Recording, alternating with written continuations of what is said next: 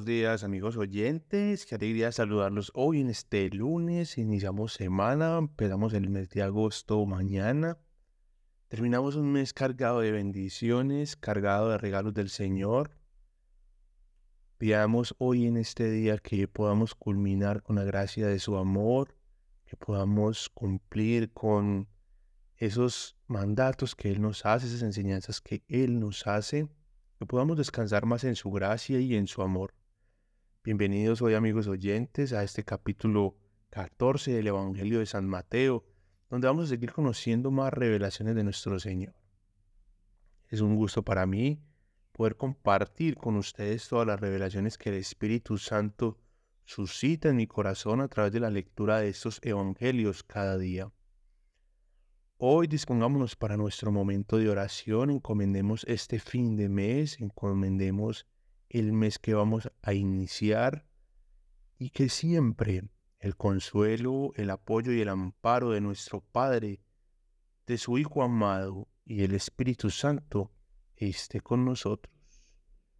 Dispongamos pues nuestro corazón para nuestro momento de oración y que sea hoy el Espíritu Santo quien siempre traiga estas grandes revelaciones a nuestro corazón.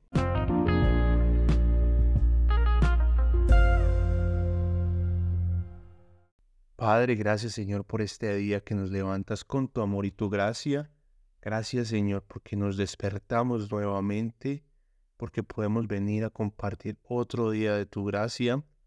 Hoy papá te pedimos por nuestros seres queridos que descansan en tu gloria Señor que están ante tu presencia para alabarte, junto con la corte de ángeles que te alaban todo el tiempo, Señor, por tu gloria, porque tú eres, Señor, creador de cielo y tierra, y tú hoy nos regalas un nuevo día, Señor, para servirte, para amarte, para hacer tu obra, para glorificarte con el trabajo de nuestras manos.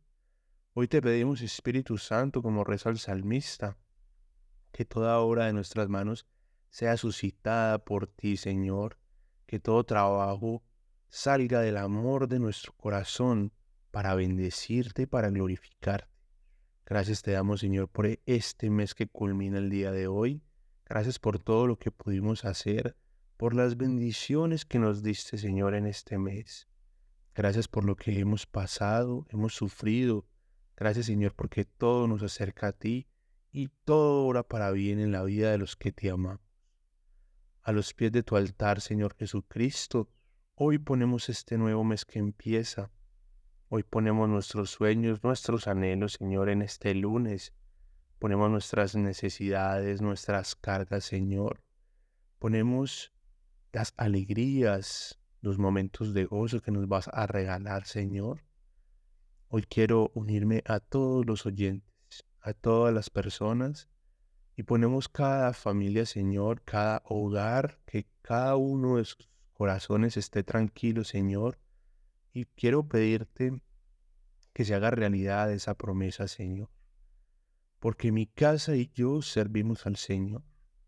Que en toda familia donde se esté orando por una conversión, por una familia que se esté orando por un hijo que está en el camino que no es, puedas tocar su corazón, Señor, Oh papá, pedimos por cada una de esas personas que no te conocen, que no saben de ti, para que se los entregues a tu Hijo amado, Señor, para que Él, como el buen pastor, los tome en sus brazos, Señor, así como nos has tomado a nosotros que hoy estamos acá aprendiendo de ti, acercándonos a ti. Ven, oh amado Espíritu Santo, Suscita en nuestro corazón la fuerza y la gracia para este día, para esta semana. Suscita en nuestro corazón qué debemos hacer y qué debemos entregar, qué dolores tenemos que sanar, Señor. Permítenos ser misericordiosos y perdonar así como tú ya nos has perdonado, amado Jesús. Tú, Cristo Santo, que has dado tu vida por nosotros en la cruz, que has pagado el precio más caro por cada uno de nosotros, Tatúa en nuestros corazones, Señor, que somos valiosos, que somos amados, que tenemos dones, talentos, que somos pensados, Señor, que tú has pagado porque nos amas, Señor, que tú lo has hecho por amor. Te damos gracias, Señor, porque ninguno de nosotros se alcanza a imaginar que fue pagado por tu sangre y tu dolor el precio más caro. Te alabamos, te bendecimos porque tú eres digno, tú eres santo, tú eres Rey glorioso, soberano sobre la creación. Eres poderoso, eres glorioso, Señor. Tú eres Rey y que tu palabra, Señor, hoy alumbre nuestro camino. Te pido, Padre, que sigas abriendo nuestros ojos espirituales, que sigas abriendo nuestros oídos espirituales y que sigas renovando nuestro corazón con tu palabra, con tu amor, con tus enseñanzas. Este canal de comunicación que tenemos contigo, Señor, cada día sea más puro, más limpio, para que podamos escuchar tu voz Bendícenos, Señor, para poder bendecir a los demás. Úsanos como instrumentos de tu gracia y de tu amor. Y así, Padre, todo esto yo lo he orado, confiado en el nombre de tu Hijo Jesucristo, nuestro Señor. Amén, amén y amén.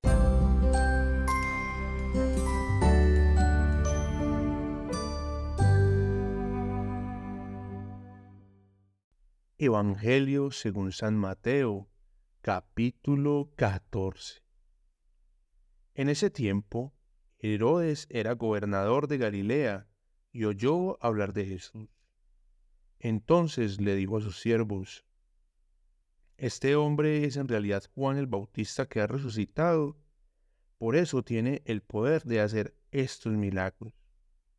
Este Herodes era el que había arrestado a Juan y lo había mandado encadenar y a meter en la cárcel lo hizo por causa de Herodias, esposa de su hermano Felipe. Juan siempre le decía, no es correcto que vivas con ella, y por eso Herodes quería matarlo, pero le daba miedo hacerlo porque el pueblo consideraba que Juan era un profeta. Cuando llegó el día del cumpleaños de Herodes, la hija de Herodias bailó para él y sus invitados. A Herodes le gustó mucho el baile y por eso prometió darle cualquier cosa que pidiera. Herodias ya le había dicho a su hija lo que tenía que pedir y entonces ella le dijo a Herodes, Dame en una bandeja la cabeza de Juan el Bautista. El rey se puso triste, pero tenía que cumplir su promesa y no quería quedar mal con sus invitados. Entonces dio la orden de darle lo que ella quería. Mandó a unos hombres que le cortaran la cabeza a Juan en la cárcel. Los hombres trajeron la cabeza de Juan en una bandeja. Se la dieron a la muchacha y ella se la dio a su mamá. Después llegaron los seguidores de Juan, se llevaron el cuerpo y lo enterraron. Luego fueron a contarle a Jesús lo que había pasado. Cuando Jesús supo lo que le había pasado a Juan, se fue solo en una barca hasta un lugar despoblado. Pero la gente se enteró y lo siguió a pie desde los pueblos. Cuando Jesús bajó de la barca vio una gran multitud, tuvo compasión de ella y sanó a los que estaban enfermos. Al anochecer se le acercaron seguidores y le dijeron, este es un lugar despoblado y ya está muy tarde. Dile a la gente que se vaya y así pueden irse a las aldeas y comprar comida. Pero Jesús les dijo, no hay necesidad de que ellos vayan. Denles ustedes de comer. Sus seguidores le dijeron, nosotros acá solo tenemos cinco panes y dos pescados. Él les dijo, tráiganmelos para acá. Y mandó a la gente a que se sentara en el pasto, tomó los cinco panes y los dos pescados, miró al cielo y dio gracias a Dios. Después partió el pan y les dio los pedazos de pan a sus seguidores, y ellos los partieron a toda la gente. Todos quedaron y comieron satisfechos. Después de esto, los, seguidores llenaron doce canastas con lo que había sobrado. Más o menos cinco mil hombres comieron sin contar a las mujeres ni a los niños. Enseguida Jesús ordenó a sus seguidores que subieran a la barca y se fueran primero que él al otro lado del lago. Él se quedó hasta despedirse de la gente. Cuando terminó de despedirse, Jesús subió a un monte a orar. Se hizo de noche y estaba allí solo. La barca ya estaba bien lejos de la orilla y las olas golpeaban con dureza, porque soplaba un viento muy fuerte en su contra. A la madrugada Jesús llegó caminando sobre el agua. Cuando sus seguidores lo vieron caminando sobre el agua, se asustaron mucho y gritaban de miedo. Es un fantasma. Pero Jesús inmediatamente les dijo, Tranquilos, soy yo, no tengan miedo. Pedro le contestó, Señor, si eres tú, haz que yo vaya hacia ti caminando sobre el agua. Jesús le dijo, Ven. Pedro salió de la barca, caminó sobre el agua y fue hacia donde estaba Jesús. Pero vio que el viento era fuerte y tuvo miedo y se empezó a hundir y gritó, Señor, sálvame. Jesús de inmediatamente lo tomó de la mano y le dijo, Hombre de poca fe, ¿por qué dudaste? Y cuando ellos subieron a la barca, el viento se calmó. Los que estaban en la barca empezaron a adorarlo y dijeron, Tú si eres verdaderamente el Hijo de Dios. Cruzaron el lago y finalmente llegaron hasta Genezaret. Cuando la gente de allí reconoció a Jesús, mandaron a decir a toda la región que Jesús había venido. Empezaron a traerle todos los enfermos. Le rogaban porque los dejara tocar, aunque fuera al borde de su manto. Los que tocaban su manto quedaban sanos.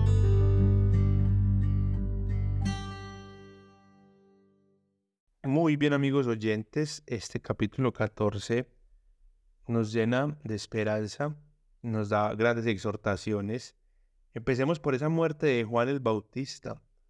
Como lo hemos hablado desde el principio en los evangelios de Lucas y Juan, Juan el Bautista siempre nos muestra un ejemplo a seguir. Este Evangelio de San Mateo vemos que nuestro Señor Jesucristo nos dice que no ha nacido ninguno tan grande como Juan el Bautista, que ninguna mujer ha tenido un hijo mejor que él. Entonces, Juan el Bautista para nosotros es un ejemplo muy grande de un verdadero seguidor de Jesús, de un verdadero discípulo de Dios, de lo que realmente significa el camino de fe. Juan el Bautista lo vemos como un hombre sencillo, como un hombre que camina en oración, y es un hombre que profetiza grandes cosas, es un hombre que anuncia el camino de Jesús, va delante del Señor, y desde el principio el Espíritu Santo nos ha puesto en este programa y en esta lectura del Evangelio que hacemos acá día a día, que Juan el Bautista para nosotros es un ejemplo a seguir. Tanto así que dio su vida por la verdad, que dio su vida por proclamar la verdad del Evangelio, por decir lo que estaba prohibido. No le importó a quién iba a incomodar, simplemente él tenía en su corazón que tenía que hablar con certeza. Y hablando con esa certeza, con la verdad, demostró que siempre es más importante el principio de Dios, honrar a Dios, amar a Dios, que inclusive guardar nuestra vida. En el Evangelio Jesús nos dice que el que lo exalte a Él delante de los hombres, Jesús mismo lo exaltará delante del Padre. Entonces, amigos oyentes, debemos ir sembrando esos tesoros en el cielo y proclamar siempre con verdad el Evangelio no podemos ser tibios ante las demás personas. Yo creo que estamos en unos tiempos donde se nos está metiendo algo muy, muy fuerte dentro de la iglesia y es que es que esos pensamientos eran antes, que eso era antiguo, que ahora se ha abierto a muchas cosas en el mundo que nosotros debemos evolucionar. Pero hay algo que es contundente y una palabra que es fuerte para nosotros y es Dios fue es y será siempre el mismo. Dios no cambia, los valores de Dios no cambian, los principios de Dios no cambian. La ley de Dios no cambia porque el mundo cambie. Entonces no nos debemos meter mentiras. Si esto está escrito y ha prevalecido durante cinco mil años, es por algo. Nosotros debemos creer en ese Cristo que nos está alimentando, debemos creer en ese Cristo que nos está mostrando grandes milagros, que está pendiente de nosotros. Amigos oyentes, estas enseñanzas que nos deja después de la muerte de Juan el Bautista, cuando Jesús estaba triste por la muerte de su primo, cuando Jesús estaba angustiado que se había retirado a orar, nos muestra que el Señor está siempre pendiente de nosotros. Él había tomado su espacio para meditar, para estar en su duelo, y mire que la multitud lo sigue, y Él tiene compasión. Para nosotros es muy importante saber que Jesús tuvo compasión de nosotros en la cruz Jesús se ha compadecido de cada uno de nosotros en este momento. Y Jesús nos quiere alimentar, nos quiere fomentar una fe fuerte, quiere infundir en nuestro corazón una creencia sana y un descanso profundo en su gracia y en su amor. Qué mejor amigos oyentes que siempre esta historia de Pedro que pide una señal de fe más grande y pide caminar sobre las aguas con Jesús y Jesús se lo concede. Qué mejor que navegar con Cristo en nuestras barcas, en nuestras vidas, que Él tiene el poder de calmar tormentas y hacernos caminar sobre las aguas cuando vamos de su mano. Qué tanta es nuestra fe en el Señor, en que estamos confiando. Cuando vemos este tipo de enseñanzas, cuando vemos estas historias, que Jesús finalmente está montado en la barca de los apóstoles y que ellos pueden confiar en Él. Miren que en esta historia de Pedro, Jesús llega a la madrugada, es decir, ellos pasaron toda la noche en tormento, esperando que Él llegara o que pasara algo, y finalmente Él aparece al amanecer. Y cuando aparece, les dice que estén tranquilos, que no tengan miedo, que tengan fe. Esto para nosotros, amigos oyentes, es muy, muy, muy importante. Entre los momentos difíciles, entre las tormentas, no podemos abandonar el camino. No nos podemos dejar sumergir en la tormenta. Nuestros ojos puestos en Cristo, nuestra fe puesta en Cristo, podemos caminar de las aguas. Y miren qué tan lindo esto. Pedro le grita, Señor, sálvame. Cuando nosotros le gritamos al Señor que nos salve, Él extiende su mano y nos toma. Obviamente nos exhorta y nos dice, ¿por qué te faltó la fe? ¿Por qué te dejaste hundir? Entonces atravesemos nuestros lagos con tormenta de la mano de Cristo, para que sea Él quien nos sostenga. Y siempre hagamos como esos apóstoles que vemos a Jesús y lo adoramos. Que nuestro corazón alabe al Señor en todo momento. Jesús quiere oblaciones, quiere amor, quiere gratitud, quiere que nosotros le volvemos laureles, palmas en nuestro corazón. Ya lo he dicho muchas veces cuando nos encontramos en esa parte de el Osana y gloria a Dios, siempre es el momento de abrir nuestro corazón y decirle Señor, Señor, te abro mi corazón para que tú que eres rey, transites por mi vida como entraste a Jerusalén, como un rey glorioso, como un rey honrado como un rey venerado. Y no solo por los milagros que haga en nuestra vida, sino porque Él es la roca que nos salva. Él es la roca donde debemos edificar nuestra vida, para que siempre que vengan esas tormentas, nos golpeen en Él y no que nos falte Él. Amigos oyentes, finalmente cuando Jesús está en nuestras vidas, debemos contarle a los demás, debemos decirle Jesús ha llegado, Jesús está acá, y como siempre lo hemos dicho, con nuestro ejemplo, con nuestra renovación, con nuestro cambio de vida. Que nuestra vida siempre sea un ejemplo de una vida de Cristo. Que lo que pasa en nuestras vidas siempre sea obra y gracia de su amor. Que el Señor los bendiga pues en abundancia, amigos oyentes. Que tengan una feliz semana, un feliz resto de día. Y nos encontramos mañana con el capítulo número 15. We'll be right back.